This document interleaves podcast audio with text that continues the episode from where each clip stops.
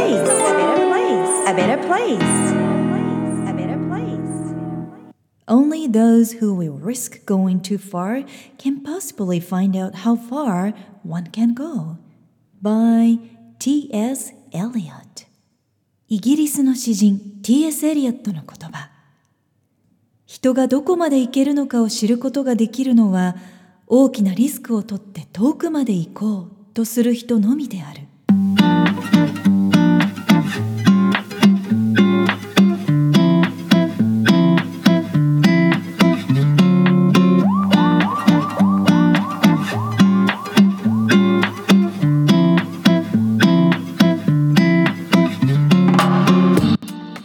皆さんこんにちは。ナビゲーターのさゆりです。ゴールデンウィークや夏休みの計画にワクワクしていますか？あるいは今年まではちょっと慎重にゆっくり自宅やローカルなエリアで楽しもうかななんていう方もいらっしゃるかもしれません、まあ、どちらにしても自宅で通勤中にお休み中にあるいは旅をしながら世界のどこかで頑張っていらっしゃる皆さんとこの番組でつながることができるということを本当に毎回嬉しく思っています。前回の元気になる要所10冊子育て教育編はいかがでしたか？今回は Podcast Vol.85 元気になる要所10冊キャリアビジネス編としてお届けいたします。もう楽しみにしてますという声もたくさん届いているのでちょっとね頑張っちゃいました。前回同様キャリアビジネスの書籍を選ぶにあたって基準を設けました。キャリアのゴールってねもう本当に聞いてくださっている方々それぞれだと思うんです。子育てとのバランスやっぱり大切にしたいなと家族の時間パートナーとの時間も大切にしたい。自己表現をしたいなっていう方社会を変えたいという方会社を上場したりとか売却したいっていう方もいらっしゃるかもしれませんしやっぱり収入アップでしょうとかいやいやグローバルにとかもう本当にいろんなゴールがあるかと思いますけれども今回、えー、設けた基準は原書でも比較的読みやすい書籍。これは前回と同じです。そしてお金やノルマを追うための書籍ではなくてあり方習慣を整えることができる、まあ、それをすることによって結果、えー、成果が出るというような内容。世界のどこにいてもこれからの時代にも通用するコミュニケーション力と俯瞰してで考える力を育むことができる内容。そしてトレンドではなく普遍的なテーマという自分が変わることで成果が出るための書籍を取り上げてみました。私自身も今までをちょっと振り返ってみますと10代で体験したことがやっぱり20代につながりましたし20代で一生懸命やったこととか体験したことが今度は30代につながってで20代30代にかけて体験したこと頑張ったことっていうのがやっぱり30代40代のキャリアにつながったなというふうに感じるのでやっぱり人生をこう縦軸で考えるってとっても必要なことだなと振り返って感じます、まあ、でもやっぱり自分自身の体験だけでは限られてしまいます。いろんな方々のサポートだったりとか知恵というのも本当に大切なんですよね。でこうみんなが私たちは世界中を旅してこう世界で活躍する方々の生の声を直接聞けるともちろんそれが一番いいんですけれどもそれもやっぱりリソースがたくさん必要ですよね。時間だったりとか英語力だったりこう人脈だったりとかもちろんお金も必要ですしね。ですが書籍というのは疑似体験をさせてくれますのでそういったこう海外での体験と合わせてより深く落とし込むことができます。で私にとってはキャリアというのは人生の一部と感じるんですけれども皆さんはどうでしょうか？もう仕事が全てで生きがいですっていう方もいらっしゃると思いますしこういろんなやっぱりキャリアにとっての印象ってあると思うんですよね。考え方もそうですし。でもやっぱり自分自身の健康と幸せはもちろんのこと。子供だったりパートナーだったり両親の幸せだったり関わってくださる方々のみんなの幸せがあって初めてキャリアビジネスも一緒に反映していくと感じます。そういった全ての体験と知識を体系化して日本人女性としてビジネスキャリアの繁栄の本質をステップごとにまとめたのはアイデンティティビジネスブランディング3つのステップというコースになってるんですけれども今からご紹介する要所と合わせてて皆さんにとって人生が豊かになるそんな情報が見つかると嬉しいなと思います。Okay, book number six. The Seven Habits of Highly Effective People by Stephen R. Covey はい日本でもおなじみ7つの習慣これ一冊でもいいんじゃないの？って思ってしまうんですけれども私が二十歳の時にオーストラリアでこの書籍に出会いまして自分で自分の人生って作れるんだってこう すっごく感動しながら一晩で読んでしまってワクワクしたという、えー、その日をね今でも記憶しています。個人の価値観使命という概念がまだまだ浸透していなかった日本にも新しい生き方を提案してくれたベストセラーです。えそして何を軸にして生きるかいくつもの社会の役割を私たちは持っていますけれどもそれをどんな風にバランスよく果たしながら自分自身も反映できるのかみんなでそして一緒に反映できるのかというこうワークライフバランスの原点がここにあるんじゃないかなというふうにも感じます。Book number 7 A Return to Love by Marianne Williamson. あやっぱり愛が全ての基礎だなっていうことを改めて教えてくれた一冊です。Return to Love 愛に帰る。ラブに帰るっていう意味ですよね。えー、私自身あやっぱりサイキックのパワーがあったのかというこう目に見えない、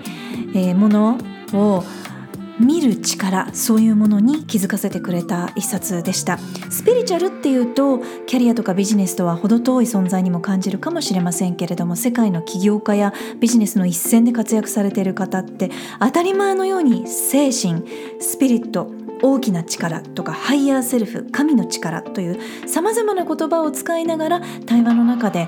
こういったこう何かの大きな力というこの存在を表現しているんですね。でこのトピックに精通している方も苦手だよって感じる方もいらっしゃると思うんですけれども日本でも禅や、え神道っていうような概念があるように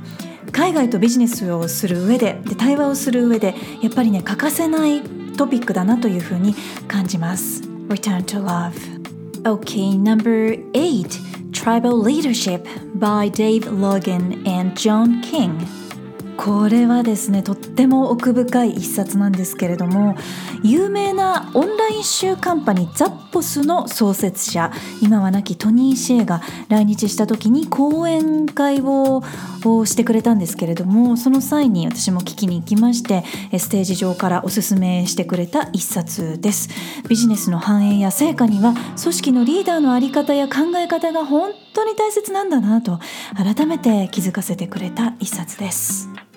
特に私自身は会社を立ち上げた当初もう全然知識がなかったのでとってもいろんなことに悩んだんですけれども、えー、当初大いに参考にさせていただきました。自分自身が問題を解決するだけではなく自分だけが頑張るのではなく人を育てたい人を生かしたいというふうに組織づくりを考えるリーダーにおすすめです。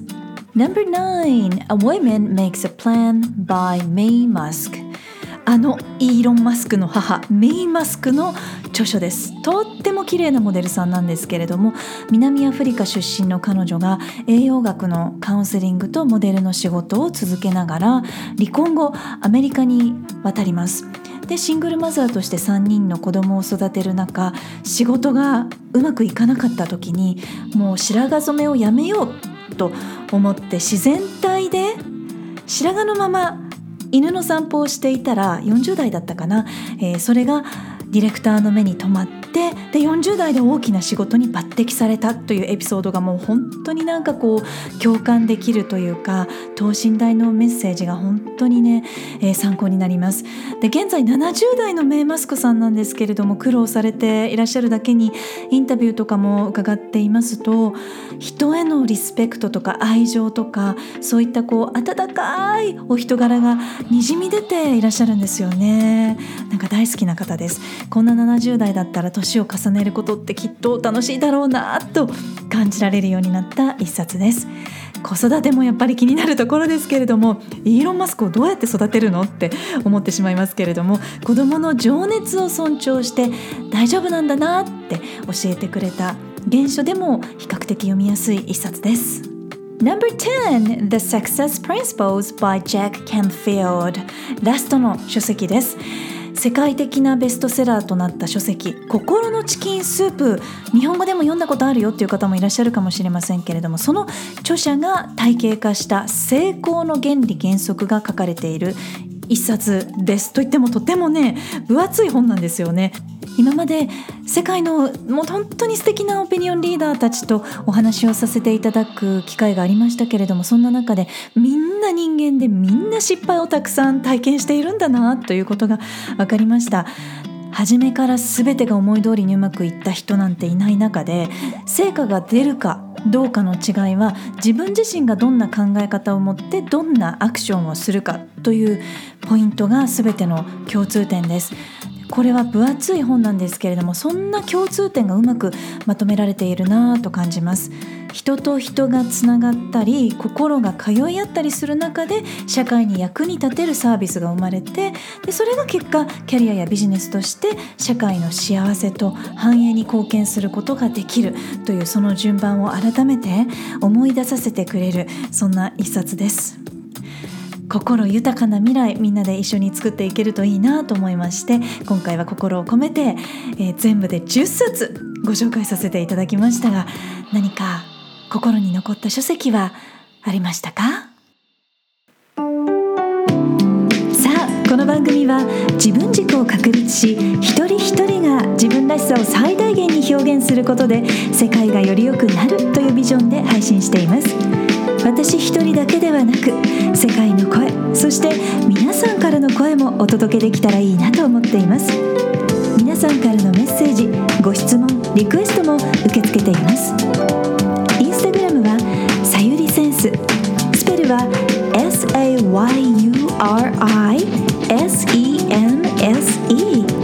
Facebook ページはグローバル育児。スペルは GLOB してぜひフォローやメッセージでつながってくださいねホームページからはゼロからマスターまでのストーリーやキャラクターがわかる心理学診断も無料で体験いただくことができますお役に立てたら嬉しいです Hope to hear from you Alright Thank you for listening Take care and enjoy your life Till next time Bye bye makes the world a better place. A better place. A better place.